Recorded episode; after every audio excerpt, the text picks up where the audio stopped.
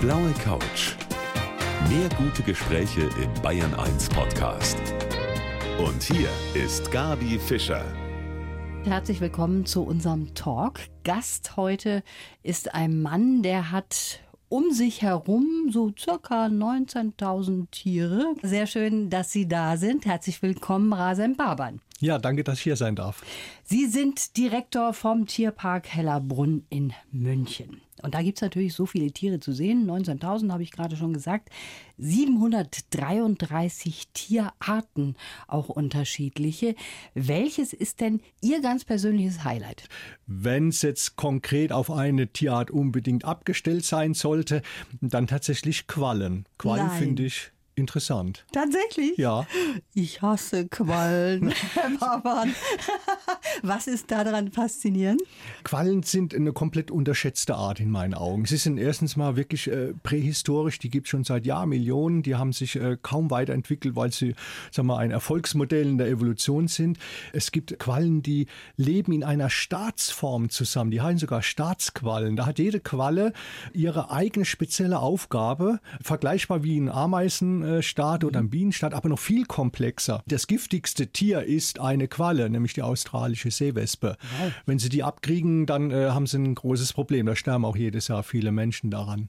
Es gibt was Fantastisches, nämlich in der Biologie einzig bei den Quallen nachgewiesen, eine Art, die nie stirbt, die das ewige Leben hat. Das, das finde ich toll. Die kommt sogar im Mittelmeer irre. vor, ist so groß wie ein Eurostück, hat einen komplizierten Namen, Turrisipsis doni, so viel ich weiß. Mhm und ist fantastisch. Und dann gibt es noch meine Favoriten, äh, sind die Rippenquallen. Die können Biolumineszenz produzieren und Licht, aber nicht einfach nur so ein bisschen hell-dunkel, in allen Farbspektren, was man sich vorstellen kann. Das ist fantastisch. Wenn Sie das sehen, denken Sie immer, das ist ein LED-Schauspielein. Mhm. Es sind Tiere, die das können. Also, ich merke schon, so langsam kommt da eine kleine Liebe oder zumindest eine Neugier auf die Quallen. Ich bin gespannt, was Sie sonst noch erzählen in der kommenden Stunde. Ich bin sehr froh, dass Sie heute da sind. Mein Gast heute hat das täglich, was viele vielleicht nur an ganz speziellen Tagen haben. Er ist im Tierpark Hellerbrunn in München und dürfte sich die Tiere anschauen. Der Hasem Baban, er ist der Chef vom Tierpark, aber der hat natürlich eine ganze Menge zu tun und ich kann mir vorstellen, so richtig Tiere angucken, das ist nicht mehr, oder? Nee, es gibt da wirklich viele, sagen wir so noch solche alten Vorstellungen vom ja. Tierparkdirektor, der morgens äh, da durch seinen Tierpark läuft und äh, Tiere guckt und Tiere streichelt, ab und zu mal eine Möhre verteilt und dann geht er in sein herrschaftliches Direktorenzimmer und äh, liest irgendwie ja Brems Tierleben oder sowas. Das ist schon alles lange vorbei. Äh, Tierparks Zoos sind am Ende des Tages auch ein Unternehmen. Mhm. Wir haben über 150 Mitarbeiter. Wir haben, wie gesagt, mehrere tausend Tiere. Wir sind 40 50 Hektar groß. Wir haben äh, Gebäude, wir verbrauchen Energie, äh, wir müssen Tiere füttern. Wir haben über 2,5 Millionen Besucher pro Jahr. Das alles muss gemanagt werden und am Ende ist es zu managen wie ein Unternehmen. Ne? Ganz klassisch, wir sind eine Aktiengesellschaft, eine der ganz wenigen noch im deutschsprachigen Raum als Zoos Aktiengesellschaft. Da gibt es eine Hauptversammlung, da gibt es Aktionäre, da geht es nicht hoch her, so wie bei anderen Aktiengesellschaften, aber da werden Fragen gestellt, man muss sich gut darauf vorbereiten. Von daher bleibt das klassische, ich laufe durch den Zoo und streichel mal, das ist sehr reduziert. Ich versuche es immer wirklich abends zu machen, wenn Feierabend ah. ist. Mhm. Dann habe ich einen Tierpark auch für mich, kann da durchlaufen. So ganz alleine, das ist ja, der genau. Traum von vielen Menschen, Herr. Ja, genau. Und der Vorteil ist, da ich im Tierpark wohne, ja. habe ich dann kurze Wege. Dann mache ich einfach abends meinen Spaziergang, kann mich so ein bisschen regenerieren und kann dann mal in aller Ruhe meine Tiere beobachten. Das ist toll. Mal Hallo zur Giraffe sagen und zu den Löwen, das genau. ist schon traumhaft. Jetzt muss ich tatsächlich sagen, bei mir schlagen so zwei Herzen in einer Brust. Auf der einen Seite bin ich froh, dass ich die Tiere auch mal nah sehen kann in einem Tierpark oder einem Zoo.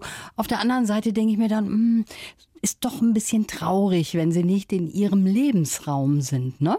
Aber sie haben drei gute Gründe, warum auch im 21. Jahrhundert so ein Zoo oder ein Tierpark seine Berechtigung hat.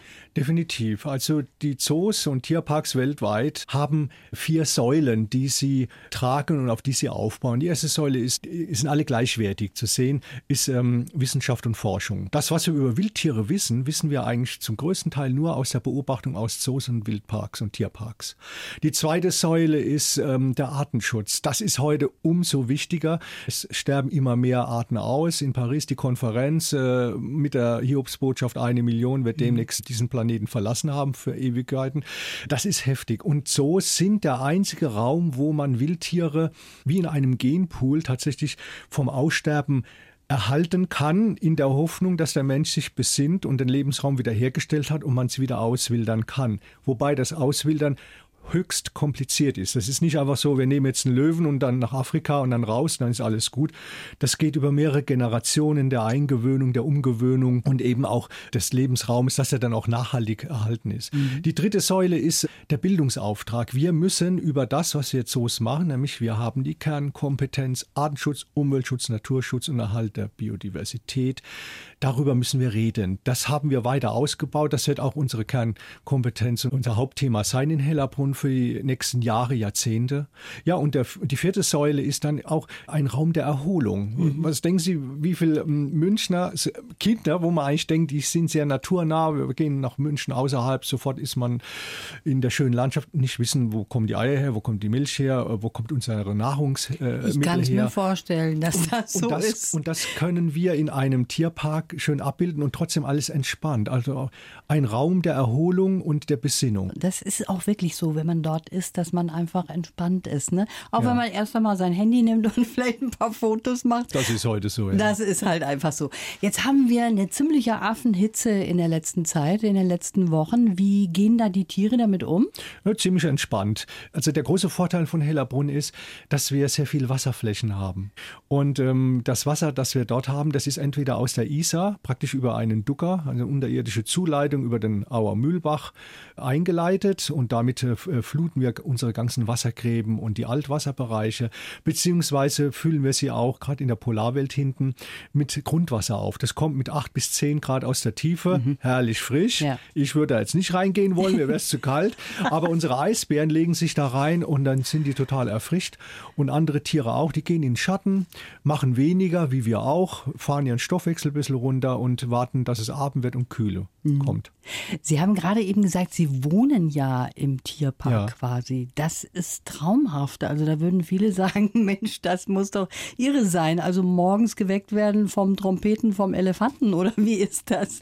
Es ist tatsächlich so, dass ich jetzt mittlerweile fast meine Uhren danach stellen kann, wer zuerst äh, sich meldet. Ja. Ja, häufig sind es die Saruskraniche und die Kronkraniche, die sind auch ziemlich laut. Mhm. Dann so am frühen Vormittag die Siamangs, die hört man quer durch den Tierpark. Abends zwischen 20 und 21 Uhr definitiv immer die Löwen.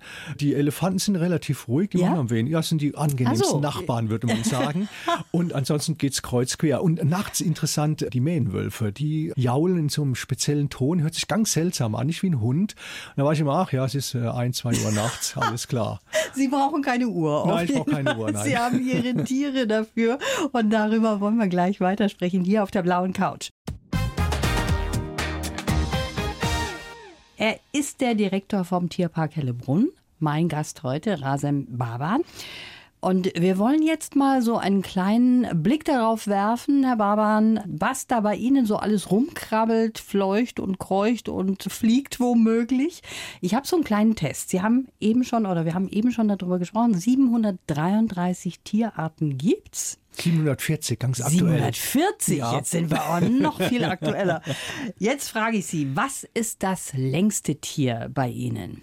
Das ist eine Schlange von uns. Die äh, kann, ich glaube, äh, die hat momentan so sechseinhalb Meter. Sechseinhalb ja. Meter, also. Genau, die sind in der Dschungelwelt zu sehen, die Python. Eine Python hm. ist das, okay.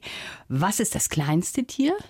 Oh, das ist eine Schnecke, die ist wenige Millimeter, wenn überhaupt nur groß. Der Name ist aber so kompliziert, den kann ich mir nicht merken. Aber es ist eine Schnecke. Es ist eine kleine Schnecke. Ja, genau. Und wie, wie groß ist er, haben wir gesagt? Wenige Millimeter. Millimeter, ja. so klein, dass man sie kaum sehen kann. Was ist das größte Tier bei Ihnen? Das, also wenn Sie von der Höhe ausgehen, dann ist es unsere Giraffe. Vier Meter ungefähr. Und ein ganz schön langes Stück davon ist Hals. Ja, ne? richtig, genau. Was ist das schwerste Tier? Ja, unser Elefant, der Gachentra. Allerdings, die Damen sind etwas leichter, die Elefantenkühe. Der Gachentra bringt so knapp fünf Tonnen auf die Waage. Fünf Tonnen. Ja, das ist mächtig gewaltig. Ja. Aber wirklich. Und was ist das älteste Tier bei Ihnen? Wir haben Riesenschildkröten, Aldabra-Schildkröten und ähm, wir wissen selber nicht ganz genau, wir schätzen es, dass äh, sie zwischen 120 und 140 Jahre alt sein muss. Wahnsinn. Dazwischen bewegt sich, weil es gibt keine Papiere mehr zu diesen Tieren, also keine Geburtsurkunde im klassischen Sinne. Die war schon immer da, also war, im ja, Tierpark? ja, es, also die, die älteste Aufzeichnung, die wir gefunden haben, war, kommt aus dem Jahre 1955. Da taucht sie zum ersten Mal in Papierform sozusagen auf. Aber da wurde schon genau, dass sie schon Ewigkeiten da ist. Da war die auch schon sehr groß. Also müssen wir davon ausgehen, die ist deutlich über 100 Jahre alt. Toll. Deutlich, ja. Also ich sehe schon, Sie wissen alles, was da den Tierpark betrifft. Jetzt will ich aber was über Sie wissen, Herr Baban. Wir haben immer an dieser Stelle einen Lebenslauf. Und ich hätte gerne, dass Sie diesen Lebenslauf uns vorlesen. Okay, ja, dann fange ich mal an. Ich heiße Rasen Baban und habe 19.000 Haustiere. Als Zoochef bin ich Quereinsteiger, das erfrischt den Geist und verhindert den Tunnelblick. Die Neugierde habe ich von meinem Vater, der sich als Student aus Bagdad in Deutschland verliebt hat. Ich bin ein fröhlicher Typ mit vielen Interessen und nehme auch mal einen Umweg zum Glück. Geprägt haben mich die Schrecken meiner Schulzeit, mein ganz persönlicher Kampf bei der Bundeswehr und die Bücher von Hermann Hesse. Was ich bei ihm gelernt habe, kann ich auch bei meinem Masterplan im Tierpark Hellerbrunn gut gebrauchen. Ich will Wege zeigen, aber nicht belehren.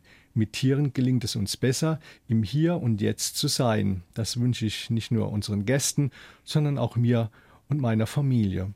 Absolut ja. Absolut Treffer, ja. Volltreffer, Ja, genau, das ist ja. sehr schön. Und da sind natürlich wunderbare kleine Dinge, die wir da eingearbeitet haben. Zum Beispiel Kampf bei der Bundeswehr. Ja. Was kann ich mir denn darunter vorstellen? Ich kann mir Sie kämpferisch gar nicht vorstellen. Sie sind so freundlich und so ein netter Mensch. Was ist da passiert? Ich bin äh, relativ früh zur Bundeswehr gekommen. Also da war ich gerade mal 17 Jahre alt. Es hat so ein bisschen Vorgeschichte gehabt wegen meiner, sag ich mal, Schulzeit. Die war für mich nicht gut, aber da muss ich auch sagen, da war ich auch mindestens zur Hälfte selber dran schuld, weil ich einfach äh, grottenfaul war und habe es dann so weit getrieben, dass ich dann von der Schule geflogen bin. Also keine rühmliche Zeit. Und ähm, als ich wieder zurückgehen wollte, äh, war das dann alles wieder kompliziert nach dem Motto einmal von der Schule geflogen. Verbaut, das fand ich dann ziemlich heftig. Das ist heute ja zum guten Glück nicht mehr so hart, vermute ich mal. Ja. Und dann war so ein bisschen so eine Trotzreaktion, dann gehe ich zum Bund. Ich weiß nicht, was mich damals geritten hat, aber so war es dann und meine Eltern mussten das sogar unterschreiben, war ja noch nicht volljährig.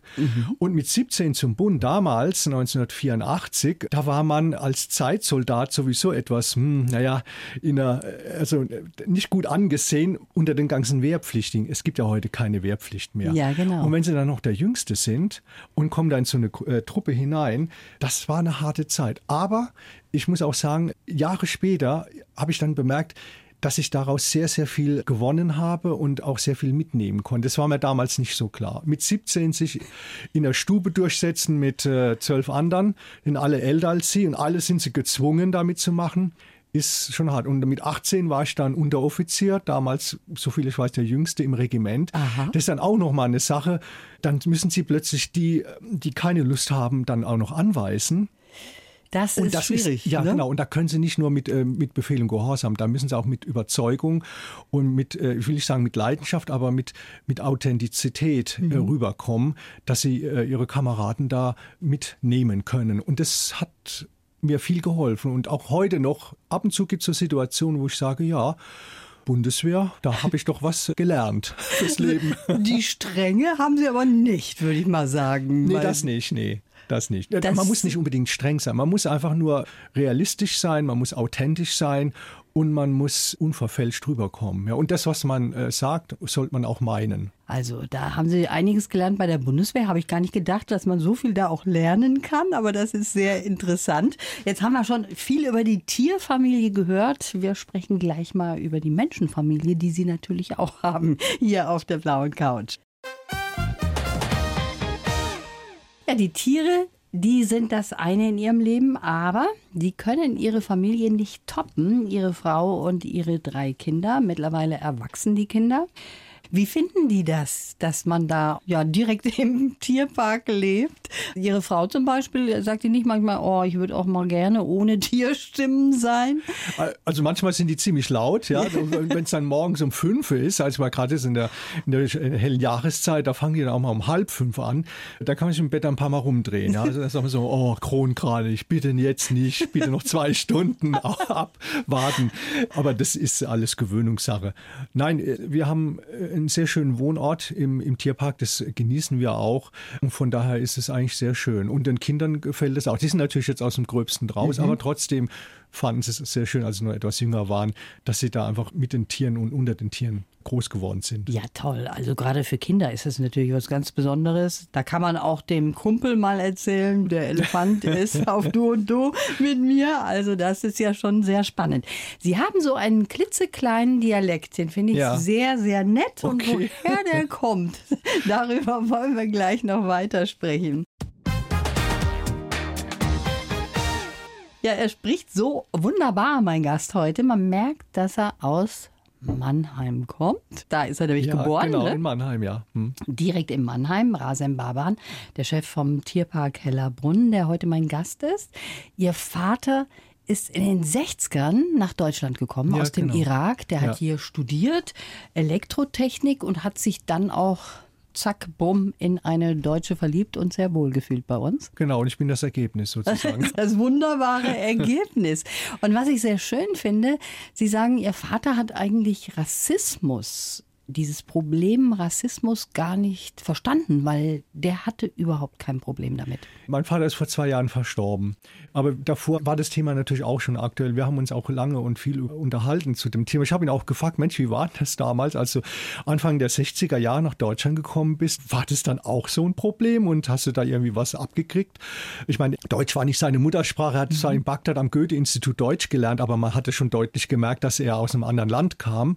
Und hat er gemeint, nö, deswegen wundert er sich heute umso mehr, warum jetzt hier plötzlich alles irgendwie in die Brüche geht. Damals, als er nach Deutschland gekommen ist, da ist er rumgereicht worden, hat gesagt, wie so ein Wanderpokal. Jeder wollte unbedingt mal mit ihm reden und er sollte erzählen, Bagdad, das war weit weg und oh, wie ist denn das dort mit dem Leben und die Kultur und was für eine Sprache. Ach, die schreiben ja von rechts nach links und lauter so Sachen. Also das war er fand sich hier total angenommen, mhm. akzeptiert und die Leute haben sich für ihn interessiert und er hat sich für Deutschland interessiert. Es war ein perfekter Austausch, eine Bereicherung auf beiden Seiten.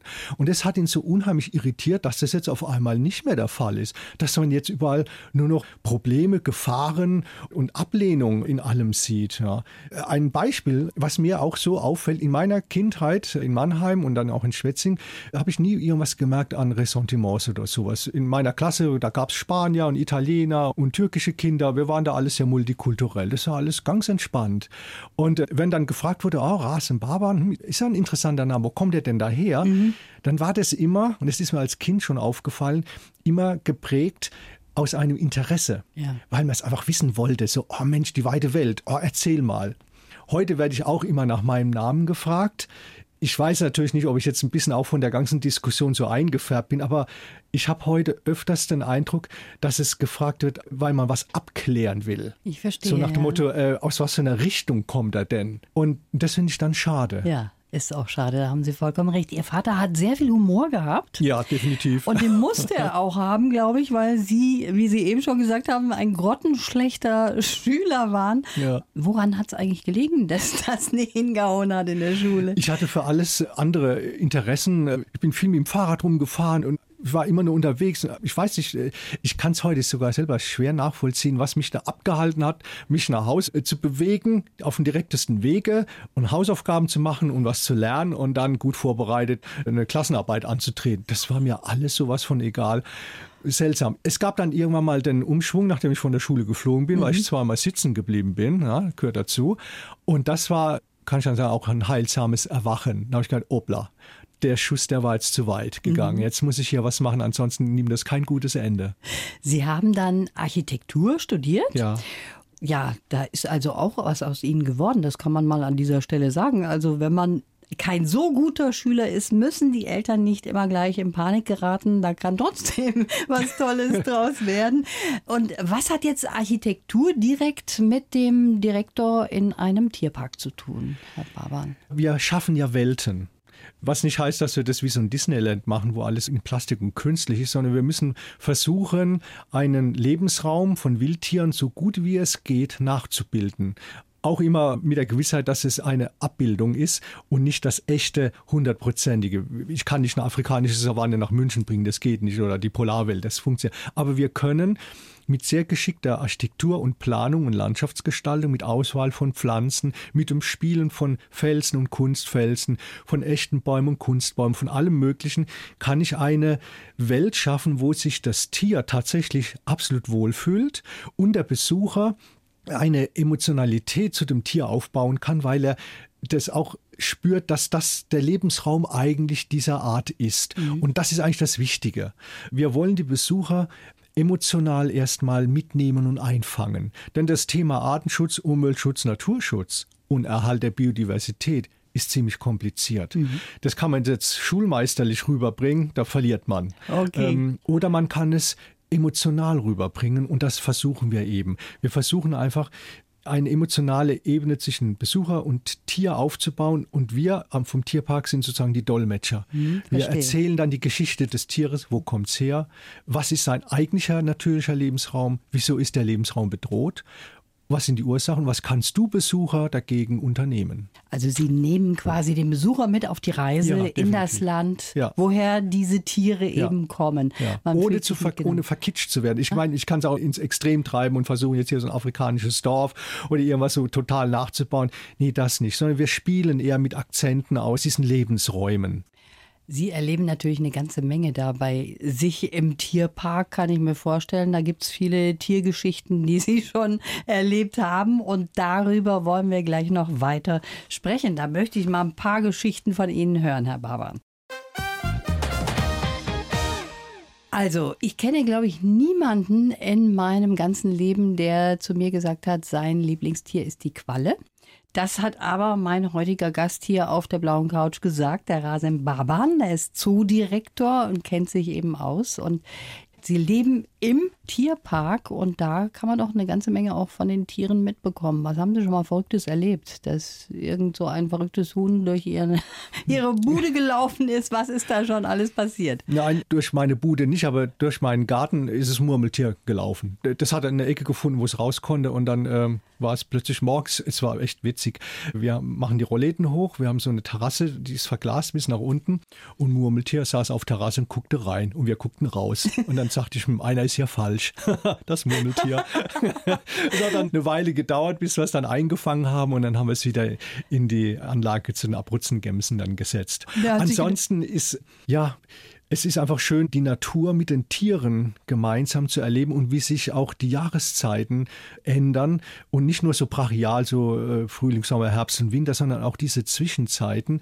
Es ist schön festzustellen, wenn Tiere in Brutstimmung kommen. Es ist schön zu beobachten, wenn Tiere viel früher als wir Menschen feststellen, dass es einen Wetterumschwung gibt. Die mhm. gehen dann in Deckung, die wissen, dass es kritisch wird, die werden ruhiger, suchen Schutz auf. Ich sage mal so, der beste Meteorologe ist, ich gucke einfach raus und weiß ungefähr, oh, jetzt kommt wirklich ein Unwetter an oder nicht. Und das ist eben auch eine Aufgabe eines Tierparks, die Menschen wieder zu erden. Also Sie brauchen keine Uhr, Sie brauchen keine Wetter-App, da können Sie darauf verzichten, weil Sie die Tiere haben. Und Sie haben eine neue Idee, beziehungsweise machen das auch schon zum Teil, Tiertraining. Ja. Wofür soll dieses Training gut sein? Das Tiertraining ist im Grunde genommen eine Umsetzung einer notwendigen Maßnahme. Wenn ein Tier mal sich verletzt oder erkrankt ist, dann muss es ja behandelt werden. Jetzt gibt es natürlich bei einigen Tierarten weniger Probleme. Die sind sehr entspannt, da kann man rangehen oder die sind gut zu handeln. Da geht der Tierarzt dann hin, untersucht es, macht seine Behandlung und so weiter. Aber wir haben sehr, sehr viele Tierarten, die sind es nicht gewöhnt, dass sich der Mensch ihnen so sehr nähert, weil es Fluchttiere sind oder weil es halt hochgefährliche Tiere sind. Da bleibt dann meistens immer nur, dass man das Tier vorher in Narkose legt, mhm. um dann die Untersuchung und die Therapie einzuleiten. Und das wollen wir eben minimieren. Mit einem Tiertraining, wir nennen es Medical Training, machen, indem man mit dem Tier gewisse Bewegungsabläufe und gewisse Muster trainiert, sodass das Tier weiß, aha, jetzt passiert das und das mit mir, alles in Ordnung, da mache ich mit. Bestes Beispiel bei unseren Elefanten, die lassen sich Blut abnehmen hinterm Ohr. Mhm. Also das haben wir so, wenn ich mir jetzt Blut abnehmen lassen muss, dann finde ich es auch immer nicht so spannend. Ja. Die sind da tiefenentspannt, die kommen da ran, klappen das Ohr weg, der Tierpfleger oder der Tierarzt geht ran, Blut abgenommen, alles wunderbar. Oder bei unseren Tigern, Sensation, haben wir das trainiert. Da kann man es aus dem Schwanz hinten Blut abnehmen. Ach. Das war vorher gar nicht möglich. Der kommt ran, legt sich vorne an das Gitter, legt seinen Schwanz ganz nach vorne. Tierärztin sticht rein, da würde ich schon Aua schreien. Der Tiger total entspannt. Blut abgenommen, wir können Untersuchungen machen. Hervorragend. Das mhm. bedarf natürlich einer ganz hohen neuen Ebene an Vertrauen zwischen Mensch und Tier. Wer macht denn dieses Training? Das machen die Tierpfleger. Die Tierpfleger ja, ja. sind gleichzeitig dann auch Trainer? Die, die, das sind die Tiertrainer. Wir haben äh, Tiertrainingsbeauftragte, die das insgesamt koordinieren und betreuen und für ihre Kollegen da sind, wenn die dann Fachfragen haben. Die Tierpfleger besuchen besondere Lehrgänge. Es gibt zu vielen Tierarten spezielle Lehrgänge und Weiterbildungsmaßnahmen, wie man Tiere trainieren kann. Und das wird dann entsprechend an die Kollegen weitergegeben. Und da arbeiten ganz viele mit. Also es kann nicht einer alleine machen, sondern jeder spezialisiert sich auf eine bestimmte Art und macht diese Trainings. Das und es hat, wie ja gesagt, spannend. nichts damit zu tun mit Kunststückchen. Überhaupt nicht, sondern das sind ganz klassische Bewegungsmuster, Bewegungsabläufe, die die Tiere sowieso haben. Mhm. Es geht jetzt nur darum, dass das Tier ein so hohes Vertrauen zu seinem Pfleger aufbaut, dass er mit einer Spritze kommen kann und irgendwo reinpieksen kann und Blut abnehmen oder das Maul aufmachen kann, Zähne kontrollieren. Das ist ja ein, muss man wirklich sagen, tolles Verhältnis dann zwischen den Pflegern ja. und den Tieren, ja, definitiv. was und, sie da aufgebaut ja. haben. Ne? Und da, da braucht man wirklich auch ein Händchen, das kann nicht jeder. Ja, wenn ich jetzt beispielsweise gerne hätte, dass irgendein Nachwuchs nach mir benannt wird, mhm. habe ich da die Chance? Das würde funktionieren, wenn Sie eine Tierpatenschaft von einem Großtier zum Beispiel nehmen würden. Dann muss allerdings Ihr Name, der Anfangsbuchstabe mit dem Buchstaben des laufenden Jahres übereinstimmen, weil wir haben eine Systematik, wie wir unsere Tiere benennen. Also dieses Jahr wäre das das T? Ja.